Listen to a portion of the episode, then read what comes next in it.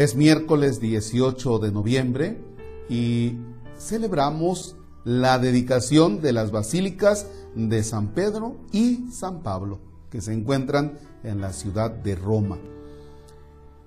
Nos vamos a dejar ayudar del texto del libro del Apocalipsis del apóstol San Juan, es el capítulo cuarto, versículos del 1 al 11. En el nombre del Padre y del Hijo y del Espíritu Santo. Yo, Juan, tuve una visión.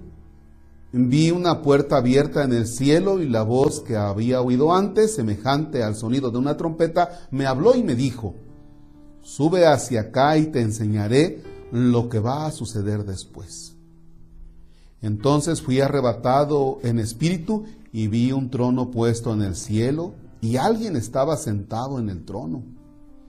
El que estaba sentado en el trono brillaba con destellos rojos, como una piedra preciosa transparente, y un resplandor como de esmeralda rodeaba el trono.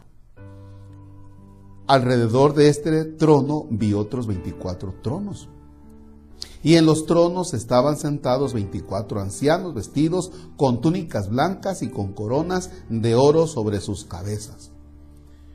Del trono salían relámpagos y truenos poderosos, siete lámparas de fuego, que son los siete espíritus de Dios, ardían frente al trono y delante de él había una especie de mar transparente como de cristal.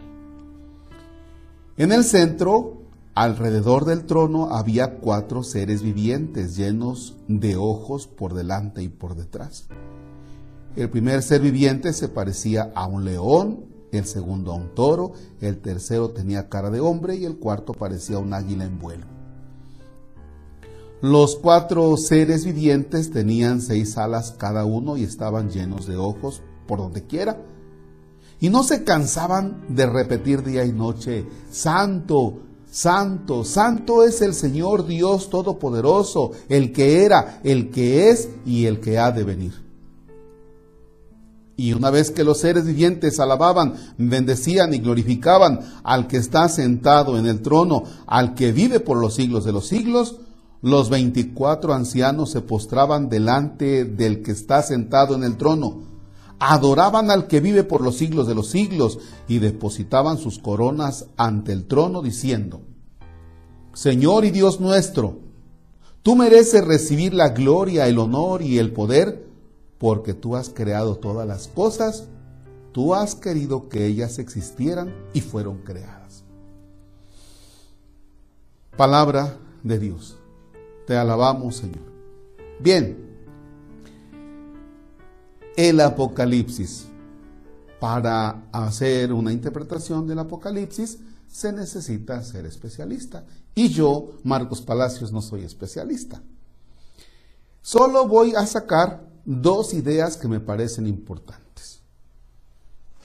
Primero que nada, tenemos que darnos cuenta que se está hablando aquí de, de Dios. Y bueno, ya después hablamos de los 24 ancianos y luego de, las, de los cuatro seres vivientes que están y ya comienza la interpretación. Pero todo eso, todo esto que rodea el trono, Fíjense en lo que termina. Dice, los cuatro seres vivientes.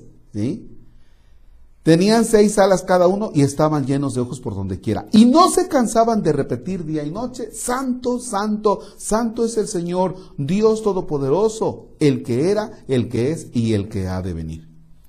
Y bueno, los 24 ancianos que decían, Señor y Dios nuestro, tú mereces recibir la gloria, el honor y el poder, porque tú has creado todas las cosas. Y continúa.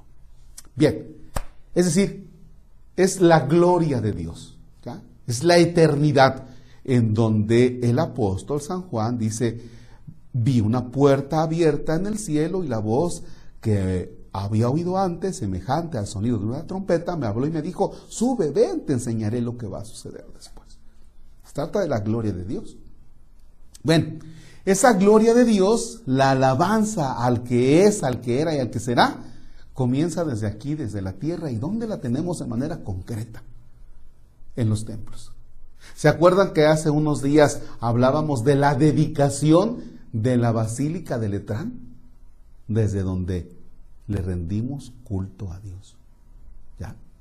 Pero ahora hablamos de la dedicación de las basílicas de San Pedro y de San Pablo, donde veneramos a estos dos grandes santos, pilares de la vida de la iglesia, pero desde esos templos se rinde honor y gloria a Dios.